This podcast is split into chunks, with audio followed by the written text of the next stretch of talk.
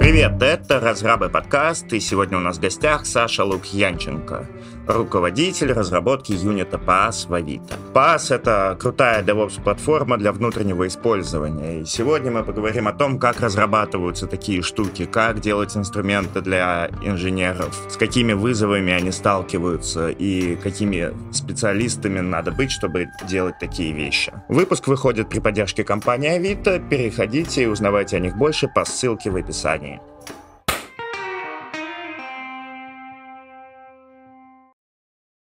Если посмотреть, э, наверное, до Авито, да, я в основном занимался продуктовой разработкой. Это были разные там истории онлайн CRM довольно популярные в России, угу. э, всякие там песочницы для образовательных инициатив, э, таких соревнований и прочего. Но что важно, что это в основном была такая продуктовая разработка, то есть конечные продукты. Значит, я был mm-hmm. в основном бэкэнд-разработчиком. Вот в каких-то небольших стартапах это в том числе были какие-то смежные истории, то есть в том числе там и прям мобильная разработка, там немножко фронта и так далее. Вот, но в основном бэкэндерские истории. И на самом деле практически в каждой из компаний я так или иначе старался, по крайней мере, опускаться там на уровень минус один, минус два с точки зрения там инфраструктуры, архитектуры, масштабирования и так далее. И Значит, э, так случилось, что в 2016 году я пришел в Авито вот, на довольно тогда такой амбициозный проект, можно сказать, технической трансформации. Тогда Авито в 2016 году представляла себя такой большой уже в то время PHP-монолит, вот. Mm-hmm. И тогда же приняли решение эту всю историю, как и многие уже в то время компании, у которых были такие success-кейсы перехода на микросервисы, тоже идти в эту историю, попилить монолит, значит, э, ну и, соответственно, э, сделать так, чтобы компания могла расти, компания, команды разработки могли там независимо значит, делать какие-то свои фичи и так далее. Вот. И, э, значит, э, по сути, когда я пришел, я в основном тоже занимался там какими-то бизнес-процессами реализации конкретных там фич, и в то же время в параллель э, значит, делал Э, ну, многие истории такие больше платформенные, инфраструктурные, то есть всякие там кубики мы начали делать для того, чтобы mm-hmm. как раз эту микросервисную архитектуру можно было там проще готовить, э, делать и так далее. И в том числе инфраструктурный стек в то время там был такой взлет кубернетиса, докера, всего вокруг этого. Вот, в общем, все эти вещи пытались как раз завернуть, сделать так, чтобы мы в Авито могли быстрее с этим всем работать ну и, соответственно, mm-hmm. носить там конечную ценность. Вот, если говорить прям про бэкграунд технический, это в основном, как я уже сказал, бэкэнд разработка, там по стеку это был там Python, PHP, Go, да, в разное время там еще другие технологии, вот, но, значит, за вот эти там годы в Авито получилось поработать, наверное, практически совсем да, и в инфре, и там в mm-hmm. продуктовой части и так далее, вот, и всякие балансировщики инфраструктуры, и в том числе там самые высокоуровневые там, компоненты, библиотечки и прочее.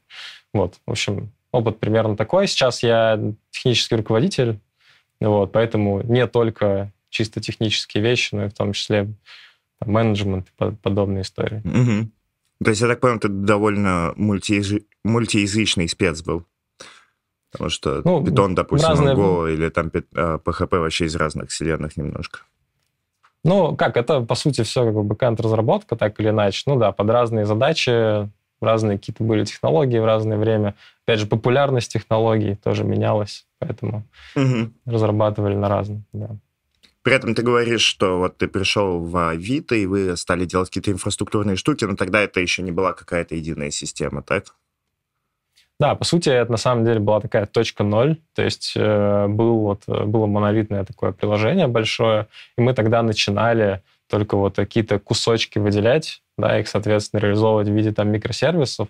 Вот. Но на самом деле практически сразу было понятно, что для того, чтобы вот этот микросервисный подход можно было нормально поддерживать и развивать, нужен такой довольно mm-hmm. сильный, зрелый платформенный слой, поэтому сразу же, как и в целом, наверное, большинство компаний пошли в запилы там таких boilerplate частей, готовых кубиков, которые можно переиспользовать, там всякие интеграции с мониторингом, логами, там, ну и прочие вещи. Mm-hmm. В общем, это, в это все пустились реализовывать централизованно. Mm-hmm. Ну и вот это ваше централизованное решение, вы называете PaaS так ты, получается, и пришел к тому, что ты им руководил. То есть ты пришел в Авито, стал делать инфраструктурные штуки, и в какой-то момент вы стали делать одну систему.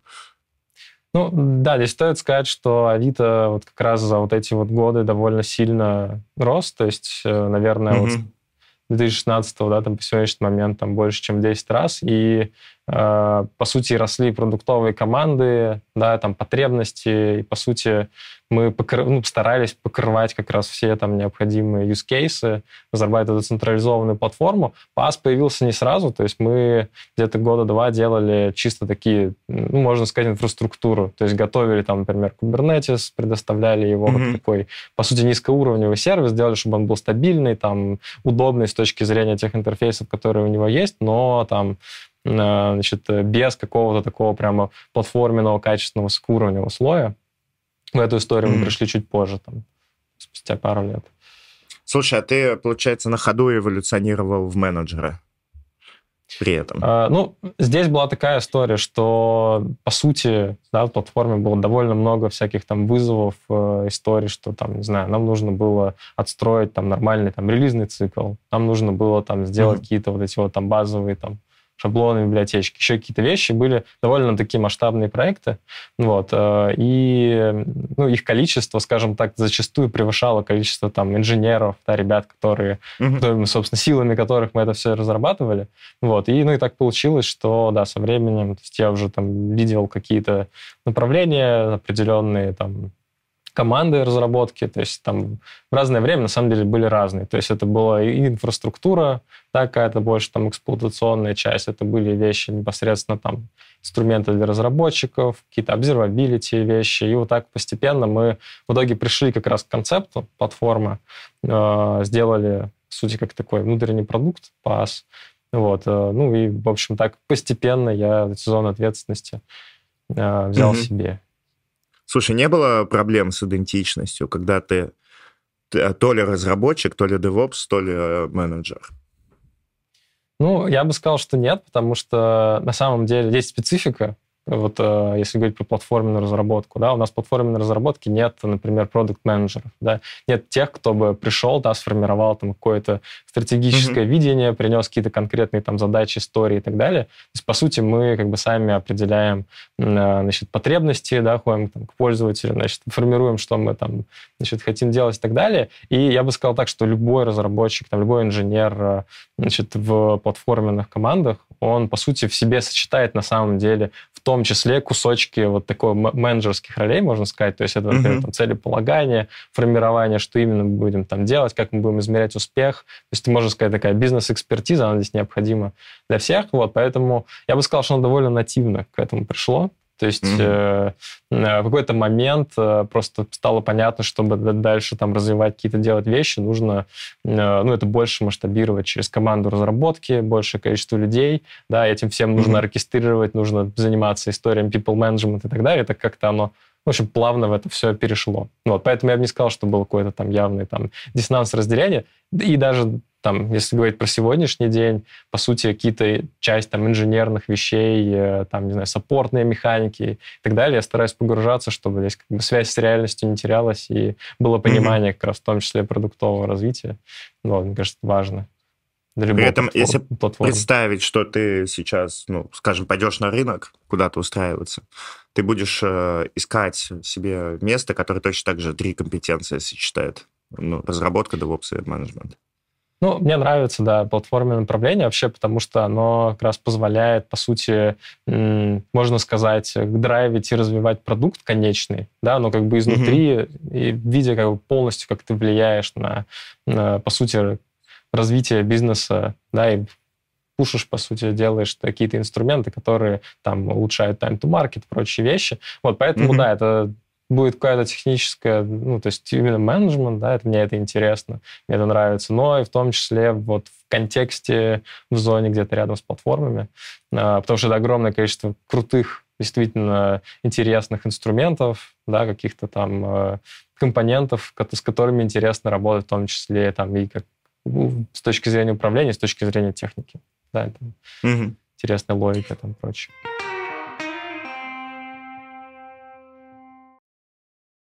Слушай, а скажи, вот сам подход PaaS, как вы к нему пришли и что вы в это вкладываете? Да, ну, как я рассказывал, э, по сути, вот мы, наверное, пару лет пилили такой довольно низкоуровневый слой. Э, то есть это, грубо говоря, там куб, какие-то общие обвязки, там ты можешь зайти, там что-нибудь накликать, какой-то pipeline выкатки, значит, и там, ну, в общем, настроить какие-то базовые там вещи для своего сервиса. Но при этом с точки зрения как бы уровня э, автоматизации, Значит, мы поймали себя спустя пару лет на том, что просто банально продуктовые команды растут быстрее, чем мы можем обрабатывать там их запросы, учить. Мы в том числе проводили там воркшопы, да, старались э, в том числе в продуктовых командах накачивать эту экспертизу. В общем, мы поняли, что нас просто не хватает, да, у нас там, не знаю, 80% времени мы занимаемся не тем, что разрабатываем вот этот платформенный продукт, а просто общаемся с продуктовыми инженерами, да, они там, mm-hmm. мы тогда работали там все в офисе, они там приходят к нам, садятся там на коленках, значит, с ноутбуками сидим, что-то там вместе дебажим, помогаем настроить, сконфигурировать, там и так далее. И в итоге мы приходим к тому, что вместо такого развития по сути, идет некоторая даже стагнация, потому что мы не, не поспеваем за ростом. Вот. И в тот момент времени как бы пришло осознание, что надо что-то менять, трансформировать с точки зрения подхода, чтобы это просто банально масштабировалось.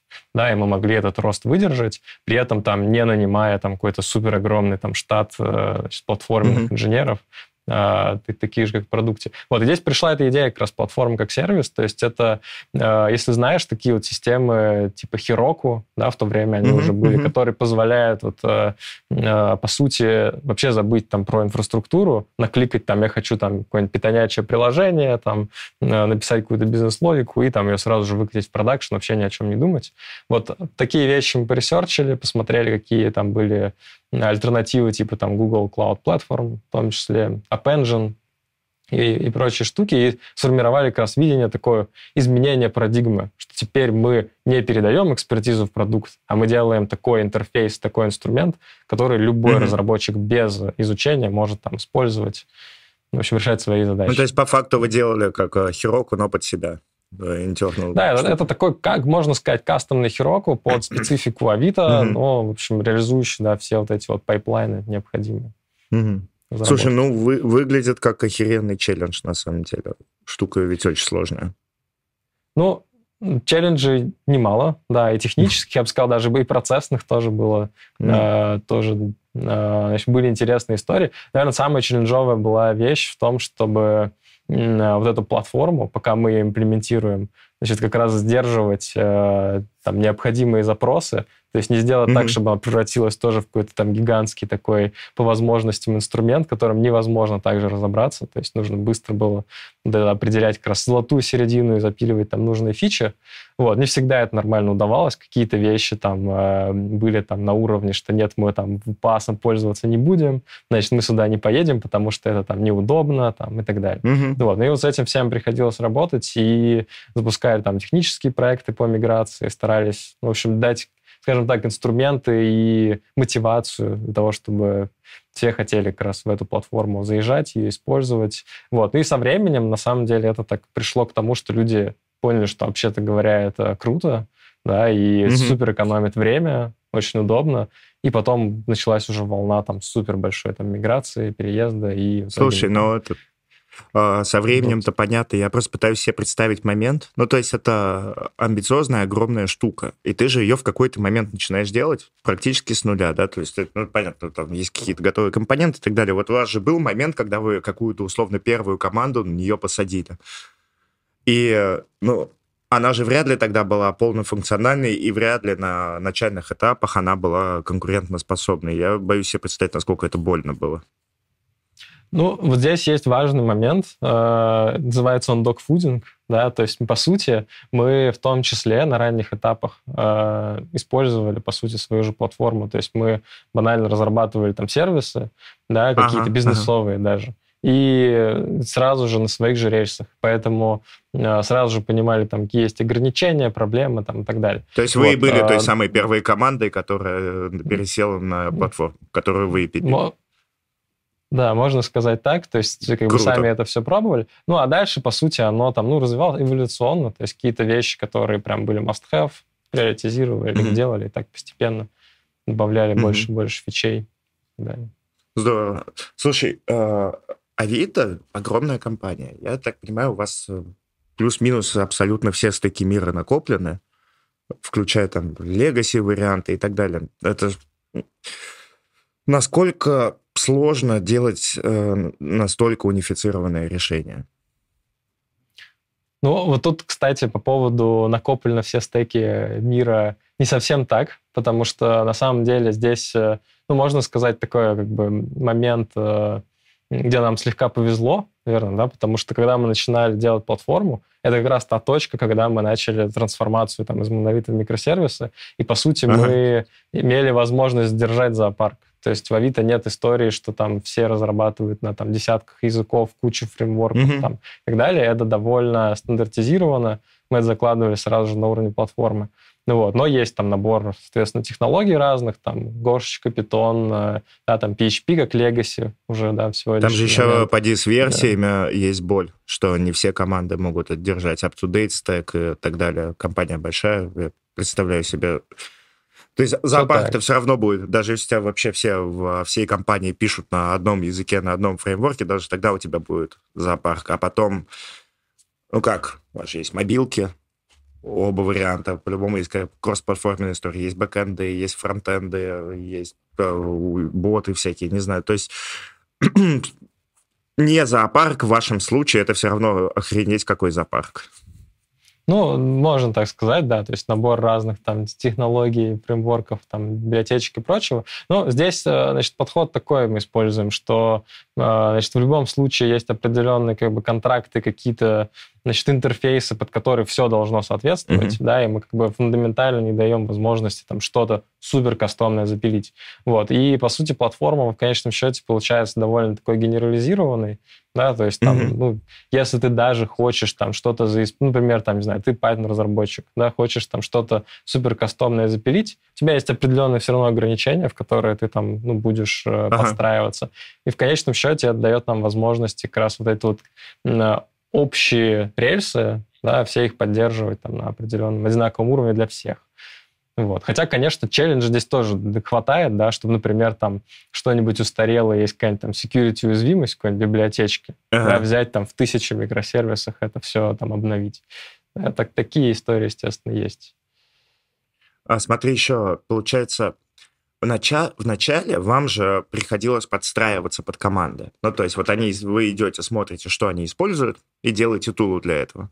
А когда они уже начинают вами активно пользоваться, получается наоборот. Это уже вы решаете, что они могут использовать, а что нет. Административный рычаг появляется. Ну, с одной стороны, да это так, да, то есть мы как бы стараемся. На самом деле есть как бы две ценности, которые мы приносим. Одну, можно сказать, это как бы time to market, то есть ускорение, а другая это ну, в некотором роде такая устойчивость бизнеса в будущем. То есть мы в том числе э, как бы стараемся ограничивать да, возможности, какие-то best practices распространять mm-hmm. и так далее, вот, которые, скажем так, не всегда устраивают разработчиков, да, есть другие мнения, есть холиварные темы и так далее. Ну вот, но на самом деле Здесь мы используем такой подход, что, в принципе, любое изменение, которое вносим там, в платформу, э, это изменение, ну, не просто какой-то там наш вижен или вижен какого-то там разработчика продукта, а это просто история про, по сути, оценку потребностей и ценности. То есть мы смотрим, например, если нам там, не знаю, нужен какой-то новый компонент для там общения между сервисами там со стримингом, вот зачем он нужен, типа, какую задачу конкретную он будет потом решать, что это там за бизнес, там, требования mm-hmm. и так далее. И, по сути, от этого стараемся отталкиваться. То есть не от каких-то, э, значит, opinionated историй, что вот вышла там какая-то новая крутая там фича-технология, поехали mm-hmm. быстрее там ее затаскивать там с какой-либо стороны. Хотя, несомненно, конечно, кусочек визионерства здесь всегда присутствует, да, и в том числе как бы с нашей стороны. Вот. Но нет такого, что, значит, мы такие считаем, что нужно делать вот так, Значит, мы это внедряем, и все используют только там какой-то такой подход. Такой стараемся избегать. Вот. При этом у вас все равно сохраняется состояние, что вы как бы спускаете стек. Uh, ну, скажем так, мы контролируем. То есть вот uh, здесь mm-hmm. есть uh, ну, механизм всегда там всяких архитектурных комитетов, да, каких-то таких централизованных вещей, которые позволяют, ну, по сути, Э, любому разработчику, да, но при наличии там необходимого там э, запала, значит, амбиций и так далее, ну, какую-то историю протащить, новую технологию, даже там хранилище, базы mm-hmm. данных, э, если это будет нормально как бы объяснено, что это действительно полезно, да, да, Вот, ну и как бы, да, потом это все приезжает в любом случае к нам на поддержку. Такие кейсы были, когда, например, мы э, обнаруживали там спустя, например, на пару лет, что что-то запилено в продукте, да, это более-менее такая, на самом деле, платформенная история, и вот она уже разрослась там на довольно mm-hmm. большое количество команд, нужно это взять, как-то расчесать, да, сделать так, чтобы это все можно было использовать не только вот в конкретной зоне, но и там это было нормально жило mm-hmm. всей компании. Такие периодически вещи возникают. Слушай, а вот интересно, от того, что вы, вам надо поддерживать какой-то стек, а вам нужна экспертиза в нем? Или как э, инфраструктурщики вы просто берете его как блэкбокс, и э, вам, собственно, все равно, как он работает внутри?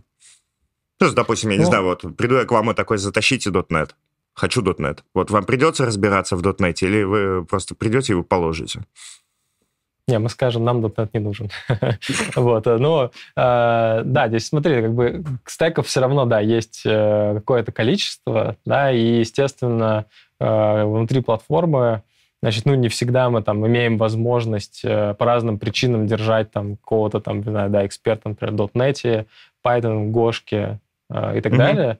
Э, здесь мы такой, как бы, используем компромиссный подход, на самом деле. То есть мы какое-то время, да, раньше мы держали конкретно крутых инженеров, которые, например, там действительно круто погружены во всю экосистему, там, например, питона, mm-hmm. э, значит, следят за всеми последними там какими-то новшествами, версиями, значит, могут действительно написать крутой идиоматичный код, да, который там любой питанист придет и скажет, вау, это круто, можно там круто использовать, даже чему-то там поучиться с точки зрения там того, как это реализовано. Вот, но со временем мы пришли к тому, что такой подход, он как бы не очень работает, потому что, ну, банально э, сидит в команде крутой инженер, который очень хорошо разбирается в конкретной технологии, а в то же время вот какие-то фундаментальные какой-то слой библиотечки, там, бойлерплейты и так далее, это не какая-то история, которую нужно разрабатывать годами. Да, она там разработана, mm-hmm. ну, не знаю, там, за год. Да, и все, дальше это саппортные какие-то истории, там нужно что-то, какие-то починить баги, допилить фичи и так далее. Это ну, история, не которая развивается очень активно. Вот, и, по сути, эти люди там начинали скучать со временем, да, то есть, ну, задачи как бы есть, но они не в моей там зоне там технологий, mm-hmm. интересов. Ну, вот. ну и там либо уходили, либо ротировались, либо переходили в другой стек.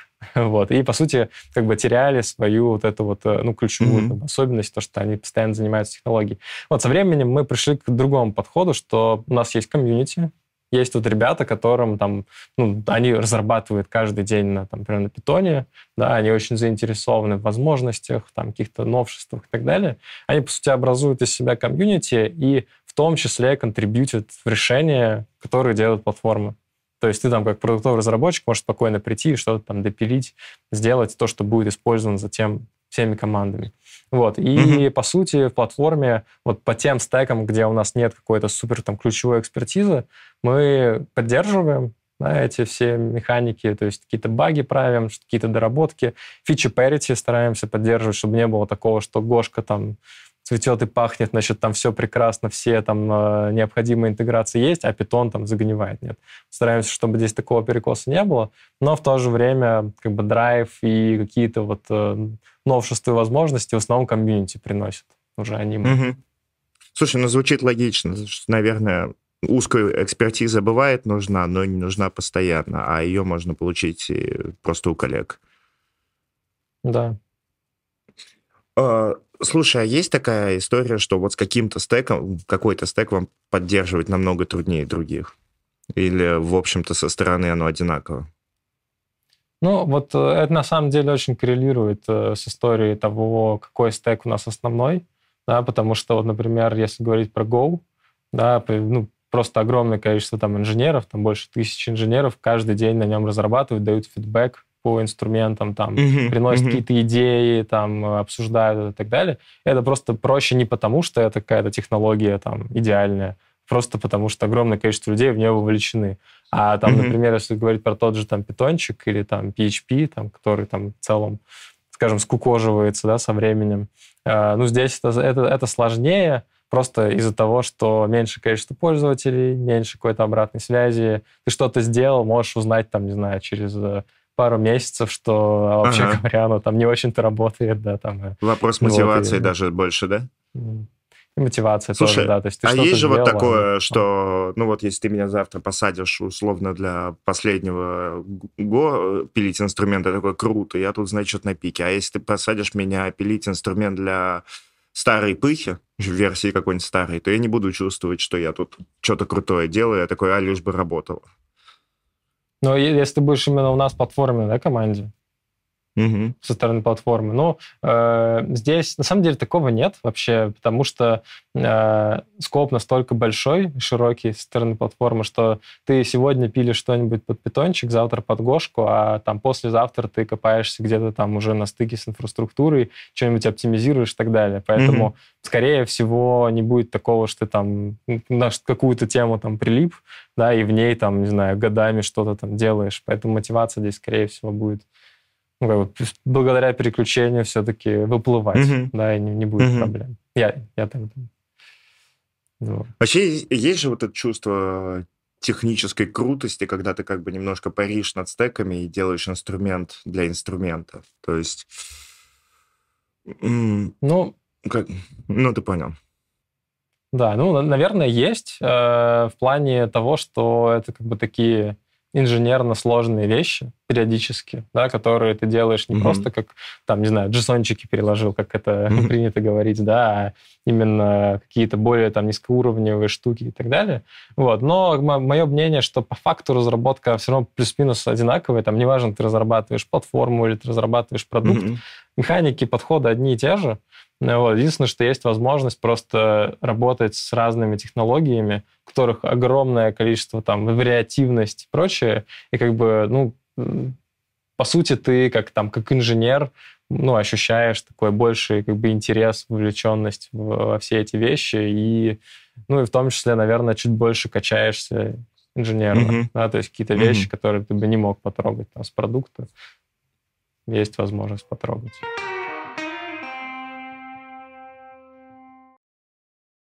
Я как-то читал книгу э, «Язык программирования F-Sharp», э, и автор Крис Смит.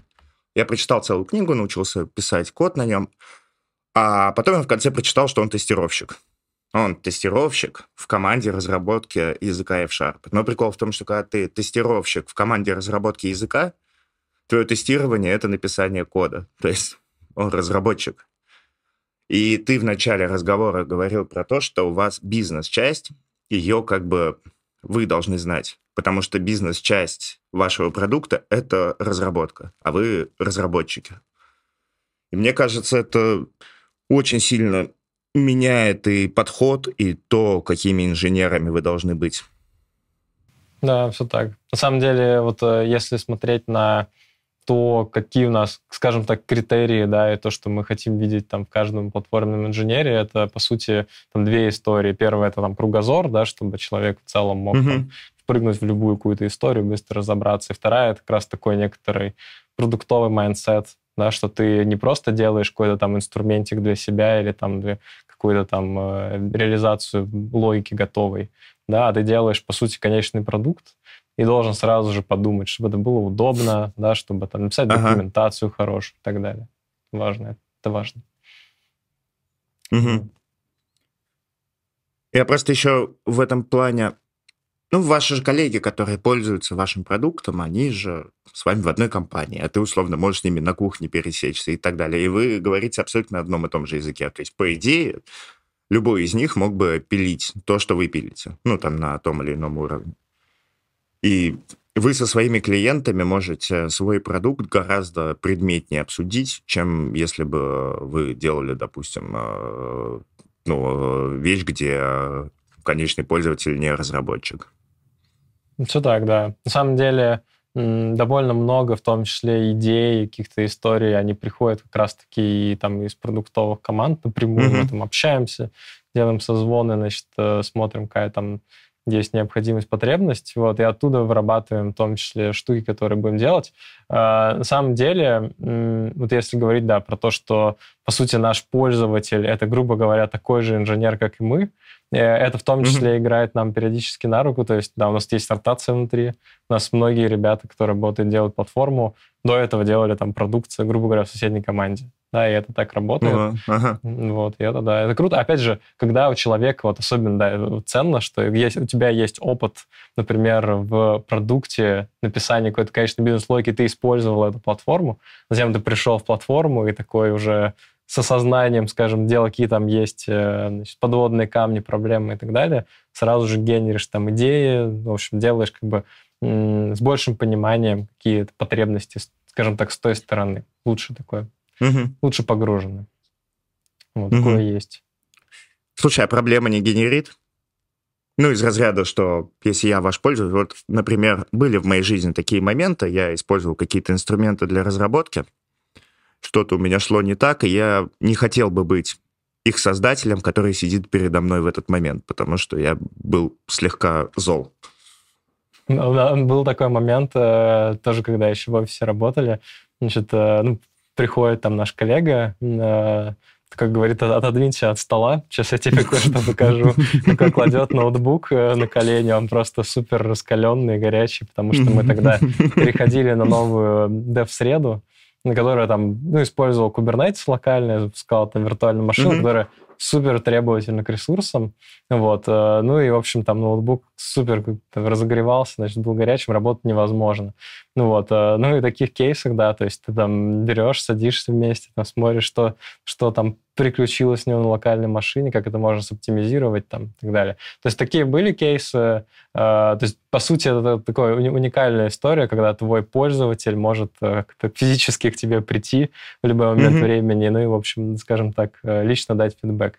Вот. Ну, по крайней мере, когда это было там не удаленно да, сейчас с этим, а, может быть, э, чуть-чуть да, дистанцировалась, но по сути то же самое. То есть любой mm-hmm. человек может прийти там в личку, в мессенджер и так далее. Вот. Но я бы сказал, что от этого больше плюсов, потому что ты как бы напрямую ощущаешь, тебе не нужно там ехать в какой-нибудь там удаленный mm-hmm. клиентский сервис, да, там у тебя нет каких-то там кучи там линий э, между пользователем и тобой, и ты как бы эти боли сразу же чувствуешь, можешь там какие-то принять решения, что-то запилить, изменить и так далее. Угу. Вот.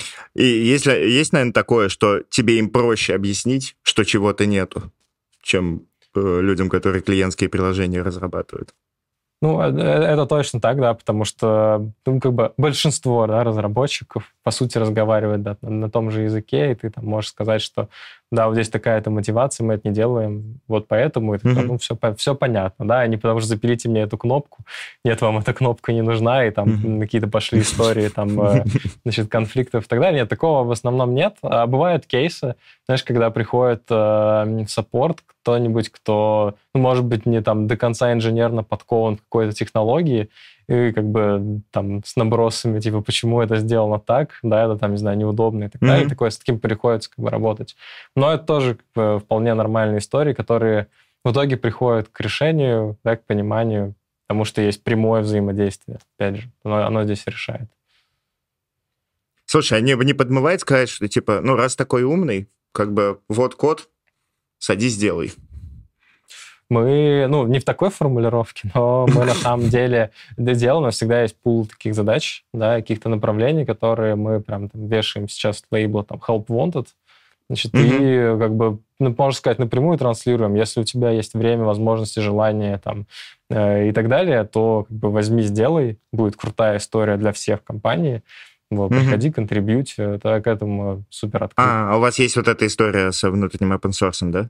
Круто. Ну, мо- можно так сказать, да, внутренний open source в некотором роде. Даже термин какой-то есть. Я просто его забыл. Типа, типа inner source, да. Да-да-да. И, и как? Э, многие включаются? Ну, обычно это так работает. Есть несколько суперактивных пользователей, которые mm-hmm. много контрибьютят, да, приносят какие-то значит, фишки, возможности. Вот. При этом ну, подавляющее большинство, конечно, ну, как бы никаких там изменений не приносят, да, и как бы сфокусированы, и так огромный бэклог, там, количество вещей, которые нужно mm-hmm. сделать в своем домене, Вот, э, поэтому это такие точечные вещи, но они очень крутые, потому что люди как раз-таки, вот возвращаясь к прошлой теме, очень хорошо в контексте своем видят, что не хватает, и приносят сразу же mm-hmm. реализации, в том числе, ну, скажем так, которые полноценно закрывают их потребность. Вот мы ревьюем все, и затем там распространяется на всех. Крутые кейсы. Таких много, ну, за там годы таких много кейсов было. Было, mm-hmm. что даже довольно большие э, решения делались. Например, у нас есть э, плагинчики в IDE, которые тебе там помогают сразу же быстрее контракты писать, раз, подсвечивать, mm-hmm. там, делать значит, кодовую подсветку, автокомплит, такие вещи, ну, довольно большое решение, на которое нужно там много ресурсов потратить. Вот, один из инженеров, э, значит, это запилил, полностью распространял всю компанию. Правда, теперь он работает у нас, вот, но как бы кейс э, очень показательный, что в целом, да, из продукта можно... Работает у вас, ну да, понятно, да. что вам имеет смысл хантить всех, кто изнутри компании, кто к вам пришел и какой-то большой контрибьюшн сделал. Да, но мы, мы не хантим, да, мы как бы открыто к контрибьюшн, скажем так, да. Слушай, а как вы вообще справляетесь? Ну, и Авито большая компания. Вы делаете internal инструмент для всех. Я так понимаю, у вас нет проблем с ресурсами. А и с задачами нет проблем. Ну, то есть такие инструменты, их можно до бесконечности улучшать, и все это и правда важно. Как понять, где остановиться-то? Я не знаю, сколько фич катить в неделю, учитывая, что наверняка вы можете взять себе еще больше инженеров, еще больше задач и так далее. Это ну, ресурс на самом деле все равно ограничен, да, не можем взять э, бесконечное количество инженеров, банально хотя бы mm-hmm. потому, что там на рынке не всегда есть такое количество инженеров, да, чтобы их э, взять платформы, чтобы они ее там быстро растили, развивали. Вот. Э, ну, тут вопрос, опять же, приоритизации и потребностей. То есть у нас мы стараемся строить продуктовые процессы, несмотря на то, что у нас нет продуктов. У нас есть, по сути, там фаза discovery такая же, как в продукте. У нас есть э, стратегия, которую мы расписываем, то есть куда мы движемся в конечном счете. Конкретные там фичи и новые какие-то истории, они всегда проходят э, кастдевы, да, то есть ходим и узнаем, mm-hmm. какие потребности есть там пользователь, какой там прошлый их опыт и так далее. И вот, и вот это все, оно, по сути, формирует э, ну, ключевые такие горячие зоны, в которые мы бьем с точки зрения развития. Вот, и нельзя сказать, что это там какой-то не знаю, там, уровень сервиса, вот, который мы достигли, и все. Этого хватает, можно все заморозить, разойтись, и все будет всегда прекрасно. Нет, это такой же живой продукт, как и любой другой, который нужно там дорабатывать, постоянно какие-то новые фишки приносить, чтобы было удобно использовать его. Вот. Плюс а, помимо вот такого продуктового развития, на самом деле есть еще довольно большой пласт а, вот этого стыка с инфраструктурой. То есть банально там из э, прошлых примеров, там, когда мы э, распространяли нашу инфраструктуру там из одного дата-центра в несколько, или, например, сейчас там внедряем гибридные подходы, э, значит, очень важно сделать так, чтобы конечный пользователь вообще как бы не думал об этом, то есть что там его сервис теперь работает в разных зонах, там что нужно думать mm-hmm. там про какую-то локальность запросов и так далее. Нет, это все как раз вот э, нужно скрывать коробочку, и, по сути, это приносит довольно большое количество как раз задач и проектов, э, которые нужно вот в таком виде делать, да, и миграции, mm-hmm. чтобы это все было там отказоустойчиво, стабильно и так далее. Это тоже один из больших векторов, которые там постоянно приходится бить.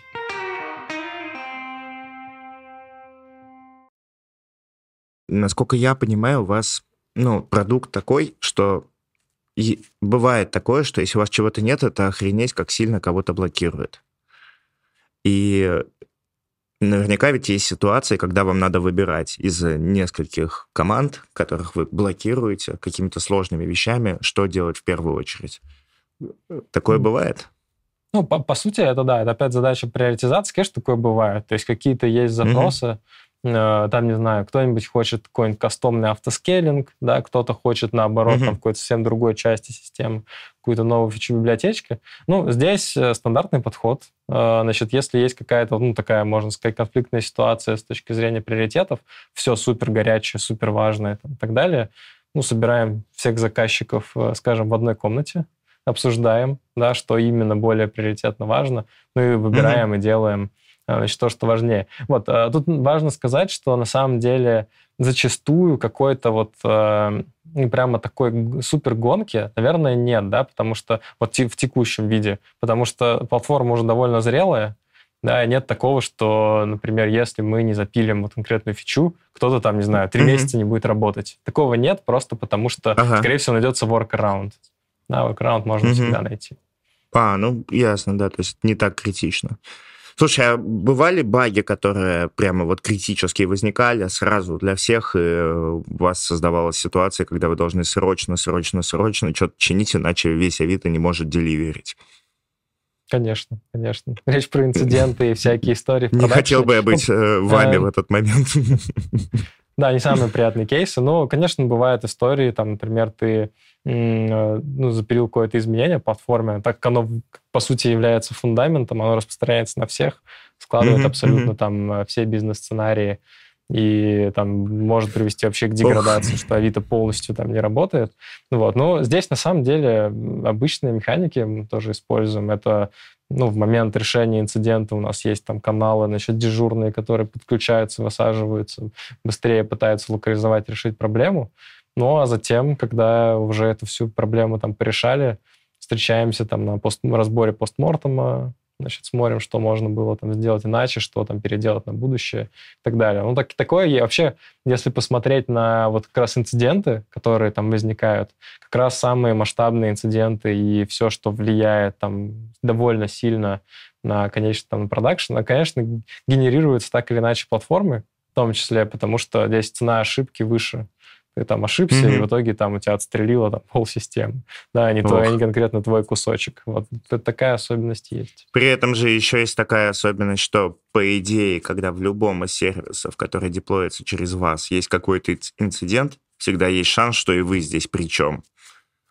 Да, да, поэтому мы всегда Ох. посматриваем э, такое, так, пошла какая-то масштабная деградация, надо быстренько провалидировать, не накосячили ли мы тут, да, и там так далее. Ну, а, а, а еще да, деле... смотри, в какую ситуацию вы теоретически можете попасть. Вы же деплоите PaaS через PaaS, и вы можете создать, значит, баг, который поломает вам все, и который воспроизводится не сразу. Уже перейти на версию, которая его содержит, и потом сделать какой-то новый баг, задеплоить его туда, и, и вы через вашу забагованную систему не сможете обновить вашу забагованную систему. Да, безвыходность. И такое, такое было. Такие были кейсы. А, там есть э, система, например, генерации там, манифестов. Ты, значит, в ней э, что-то исправил, и она, да, выкатился баг. Даже тебе нужно выкатить фикс ее, она генерит для себя mm-hmm. манифест и не может выкатиться. Но здесь, Ох. на самом деле, есть решения, там, всякие DRP, э, процессы и так далее. Но такое, да, было. Там идешь руками быстро это пытаешься там откатить внутри.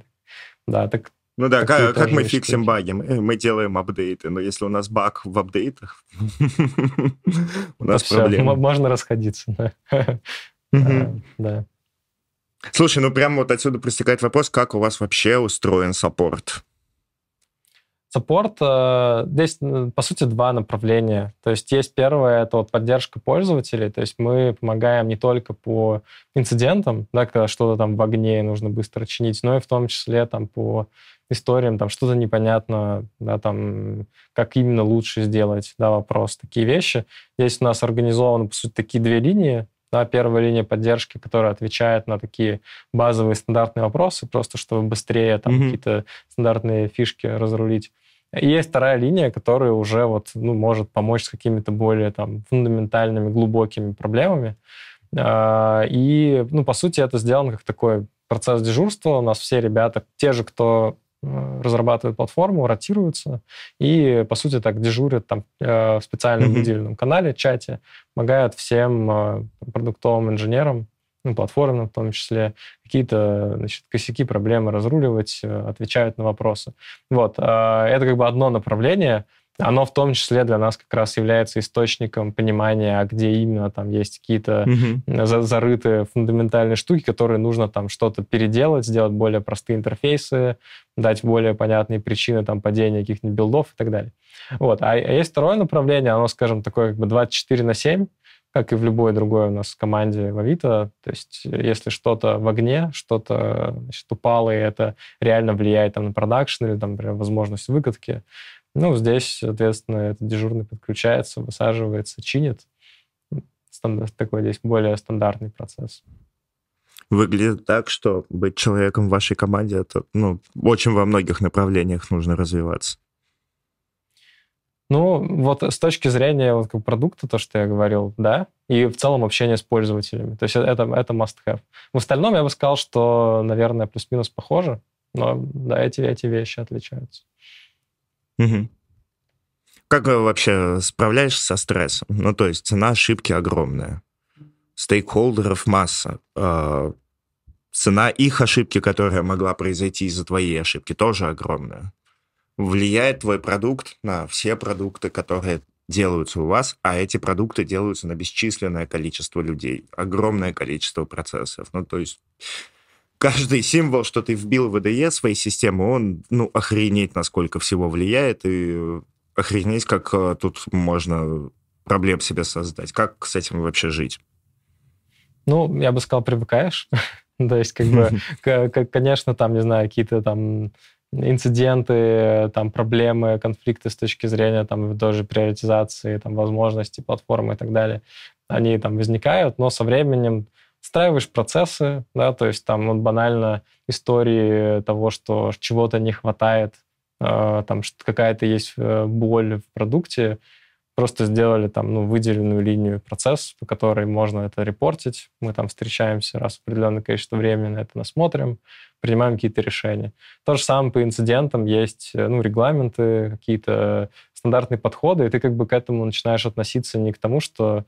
Э, не как к тому, что произошло какое-то mm-hmm. супер событие, и вот теперь нужно неделю ходить расстраиваться, да, потому что что-то упало. А это просто, ну, грубо говоря, какой-то, опять же, момент рабочий, да, по которому ты проходишь там в определенном порядке, делаешь какие-то выводы, самое главное, не забиваешь затем там на экшн-айтемы, на то, что мы там нагенерили. Ну, вот, ну и все, переходишь к следующему. Да, потому что такие истории, они все равно ну, как бы когда-то возникнут. Да, там через месяц, mm-hmm. может быть, через день, а может быть, через год, но периодически возникают. Вот, Слушай, а не, нет, нет мысли, ну, то есть не боишься ли ты своего привыкания к этому? Ну, здесь привыкание как бы не в формате того, что ты забиваешь да, на какие-то истории. Mm-hmm. То есть ты такой, а ну понятно, оно полыхает раз в неделю. я, я к этому привык, пусть оно полыхает дальше. Да, это скорее э, привыкание с точки зрения процессной истории, да, что у тебя это нет такого, что э, знаешь, такое бывает, что ты, например, там э, долгое время что-то там деливеришь, делаешь какие-то там фичи, и вот там у тебя там впервые за три года ты что-то там взял и мощно приложил. Ты там ходишь, расстраиваешься, значит, mm-hmm. рефлексируешь на эту тему и так далее. Вот здесь как раз вот, вот эта вот механика, она поворачивается в сторону того, что ты просто отрабатываешь это качественно, да, по процессу, делаешь какие-то выводы и затем это фиксишь. Вот. Э, но как бы я не вижу в этом э, какой-то как бы проблемы и боли. Наоборот, я бы сказал, что это как раз тот как бы, уровень, к которому нужно прийти, чтобы с этим качественно, системно работать. Да, чтобы это не было каждый раз каким-то взрывом, такой непонятно, что делать, да, как с этим, как это отрабатывать и так далее. Поэтому в конечном счете это уже не проблема. А доводилось коллег поддерживать, которые слишком тяжело переживали провалы? и факапы. Ну, да, такое бывало. Вот. А вообще здесь надо сказать про культуру. То есть нет такого, что какой-то значит, факап, он затем, там, не знаю, публично там обсуждается и какой-то там кого-то шеймит и так далее. Такого нет. Да? То есть мы стараемся а, максимально именно по конкретике разбирать. Да, это система, которую мы все ответ... за которую мы все ответственны, мы все ее поддерживаем.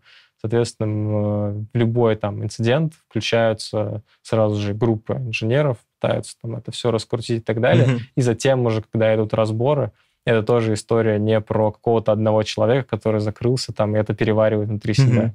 Вот, то есть, ну, встречаемся, это все нормально обсуждаем группой, и как бы в итоге все тоже нормально в конечном mm-hmm. счете. Слушай, ну здесь просто по, по опыту ты можешь не шеймить человека, и никто ему про это не скажет, но сам-то он будет думать об этом. Ну, то есть, понятно, эти факапы, они случаются не потому, что кто-то мудак, они случаются потому, что там процесс не такой или что-то, и потому что просто есть человеческий фактор, что мы бываем невнимательными, забываем о чем-то и так далее. Как вот ты, ты лид, и как бороться с тем, что люди будут возлагать на себя вину, потому что, ну, мы понимаем, у вас факап может там обойтись компании, условно, несколько миллионов. Или да, очень ну, многих людей а, оставить без сна, или ну, действительно урон можно нанести большой, хотя понятно, что система его как бы подразумевает. Ну, все так, да. Но это задача, по сути, руководителя. То есть вот э, есть там, естественно, по направлениям там тим лиды, да, и это задача на там периодичном антуване или на, там, на какой-то mm-hmm. незапланированной встрече это отработать, то есть там стандартно узнать, э, как в целом все идет у человека, есть ли какие-то там напряжения или проблемы, боли, обсудить в том числе произошедший, например, инцидент, разобрать это, понять, э, в каком сейчас состоянии человек, ну, возможно, там дать mm-hmm. какие-то рекомендации, просто рассказать о том, что это нормально, что это произошло. Ну, вот. Ну, соответственно, так обычно и действуем. Угу. Еще смотри, э, ты говорил про... Мы говорили про то, как развивать платформу, что делать, что не делать, в какую сторону развивать. И есть же такая история, что вы можете повернуть не туда, что вы выбери, ну, выбираете какую-то стратегию, начинаете ее делать, делать, делать, и понимаете, что это было ошибкой. А это уже вот, на ваших масштабах с такими системами никак не вернешь обратно. Вот у вас есть такие штуки, которые, от которых вы теперь плюетесь и пытаетесь уехать? Ну, есть, конечно, то есть э, есть какие-то решения, которые даже там проходили архитектурный ревью, там какие-то процессы, и, значит, потом оказывалось, что эта история, ну, неправильно там спроектирована, выбрала mm-hmm. не та технология, например, там мы сейчас переезжаем, там меняем решение там для очередей под капотом, да, какие-то такие вот вещи.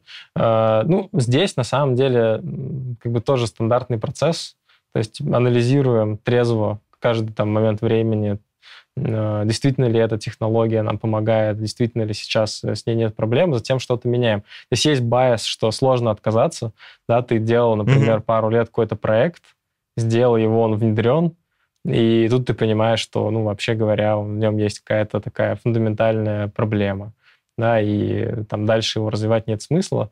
Ну, да, здесь э, я могу сказать так, стараемся на это все тоже как бы посмотреть под углом все-таки потребности, цели и там, дальнейшего развития, от чего-то отказываемся. Редко, наверное, это делаем, но были кейсы, когда mm-hmm. мы понимали, что дальше эту штуку развивать нельзя, да, от нее отказывались или, например, переделывали, делали какое-то другое решение. Такое было.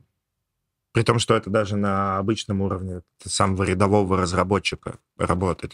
У меня тоже опыт разработки, и часто ты наинвестировал время и силы, чтобы что-то построить, и, и ты начинаешь догадываться, что это было ошибкой, и теперь и переделывать дорого, и делать дальше тем более дорого, и тебе очень не хочется увидеть правильный ответ. Как вот системно улучшать процесс, когда ты понимаешь, что ты пошел не туда?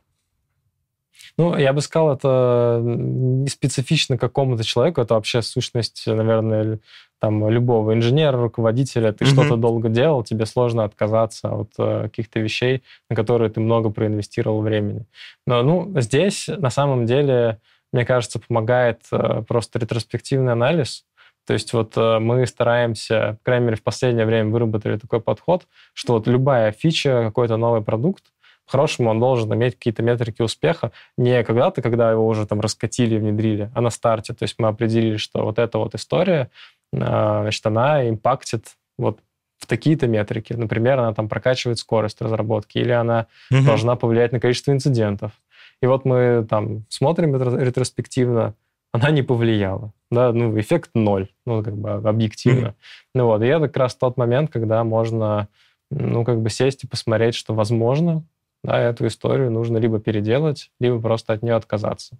Вот. И мне кажется, это единственный такой э, системный подход, который хорошо работает, потому что если у тебя нет какого-то реального критерия, ну, отказаться будет очень сложно. Ты будешь думать, ну, вот, вот, вот оно вот там в будущем все-таки, наверное, как-то поможет, или вроде бы mm-hmm. есть такая неосязаемая польза, ну, уже сейчас, да, и в итоге там решения могут годы развиваться, на самом деле, без какого-либо, без какой-либо пользы.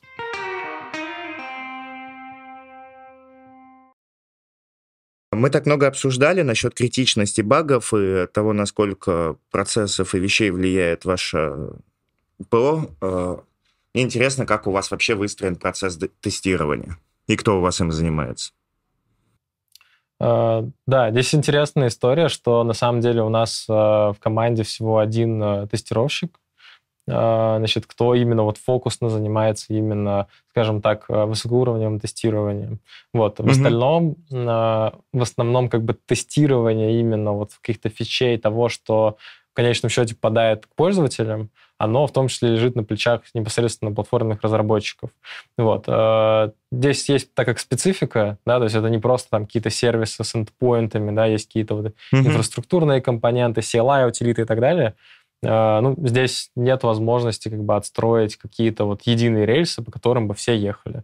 Да, то есть везде есть какая-то небольшая кастомщина, ну, вот поэтому и тестирование тоже, по сути, в каждом инструменте, оно ну, во многом прорабатывается. Там, ну, не, не с нуля, то ну, какие-то вещи, особенности учитываются.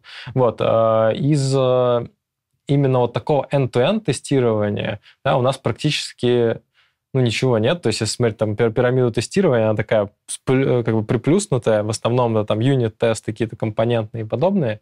Вот. И полностью сценариев мы мало тестируем. Сейчас мы как раз организуем там новую команду, которой мы хотим э, значит, попробовать реализовать такой подход, что у нас будет вот э, наш, наш instance PaaS а по текущий, он production, он в том числе реализует все среды там, тестирования, staging а для всех остальных, но еще помимо этого отдельная инсталляция, которая чисто вот заточена на то, чтобы можно было end-to-end механики прогнать, полностью посмотреть какой-то вот сценарий, а, ну, как будто mm-hmm. это ну, из- изолированный полностью а, значит, PaaS. Вот. А такое есть сейчас для нескольких там бизнес-процессов, типа там создания микросервиса, его там удаления значит, механики там базовые релиза.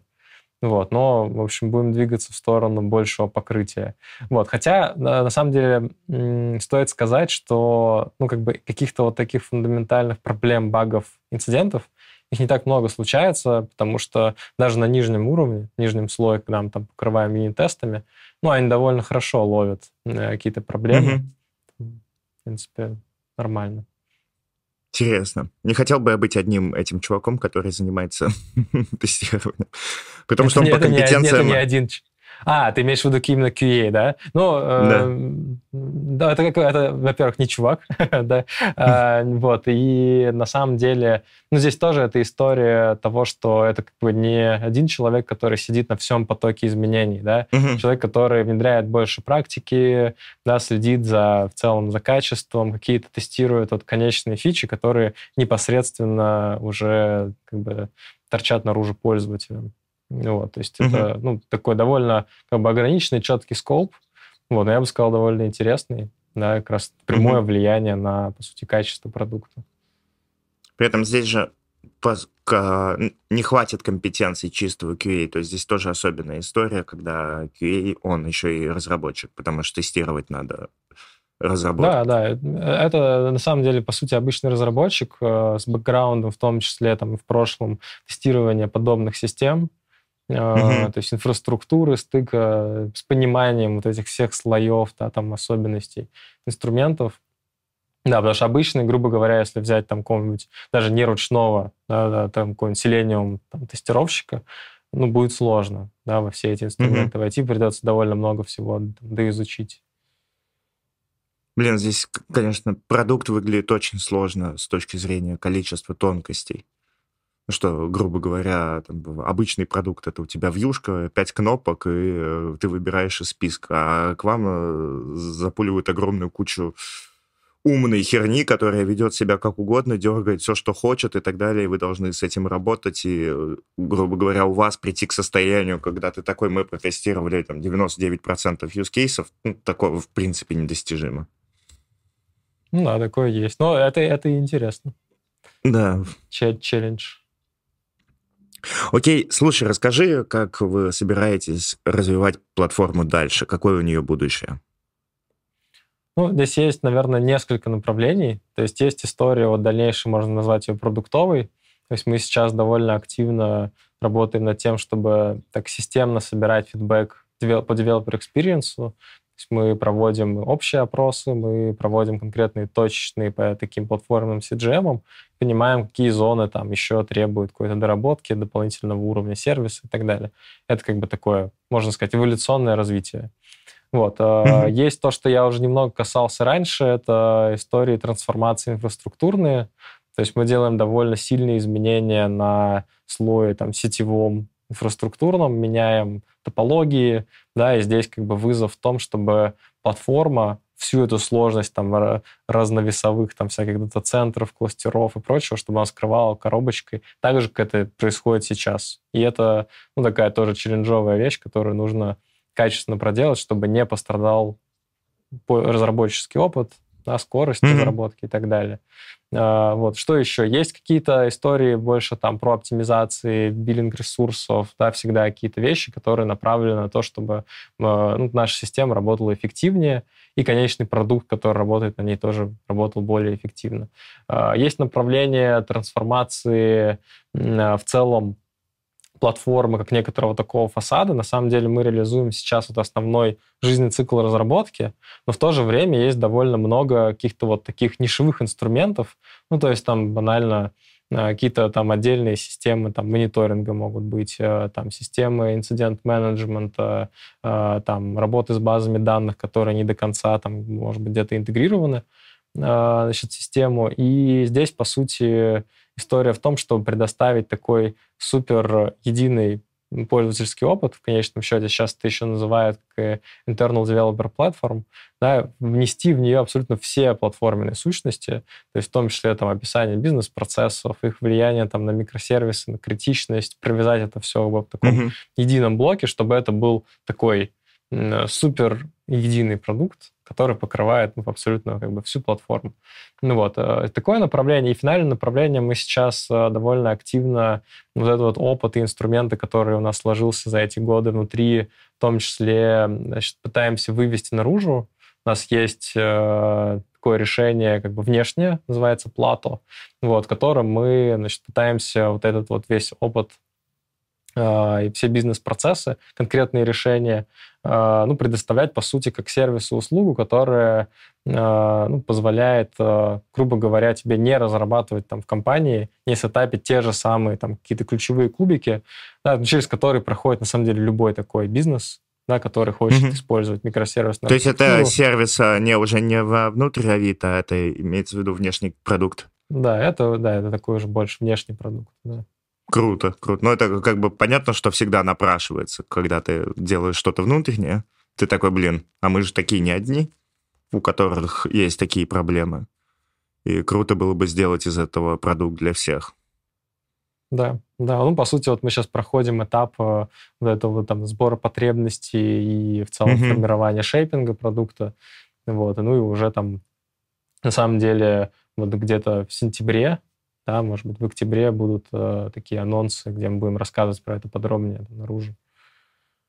Можно Слушай, ну если собираетесь делать без большого вендор-лока, то желаю вам огромных успехов в этом направлении. Потому да. что то, что есть, оно, вот эта боль практически всех этих инструментов, что они делаются так, чтобы ты ну, не мог оттуда уйти, а потом оказывался в очень-очень трудной ситуации. Все так, Собственно, да. Ну, поэтому стараемся... все свои и делают. Да, да, все так. То есть стараемся, на самом деле, и внутри, да, и снаружи именно фокусироваться на open-source решениях. То есть ты там не какой-то mm-hmm. кастом ставишь совсем, а это, грубо говоря, набор open-source решений, которые там определенным образом настроены, пролинкованы, есть готовые просто уже такие компоненты, которые ты берешь и используешь. Да, тебе не нужно разбираться там подробно в них и так далее. Угу. Слушай, ну, очень круто. Желаю вам больших успехов. Спасибо, что пришел. Да, спасибо. Было очень интересно пообщаться. Пока. Mm-hmm.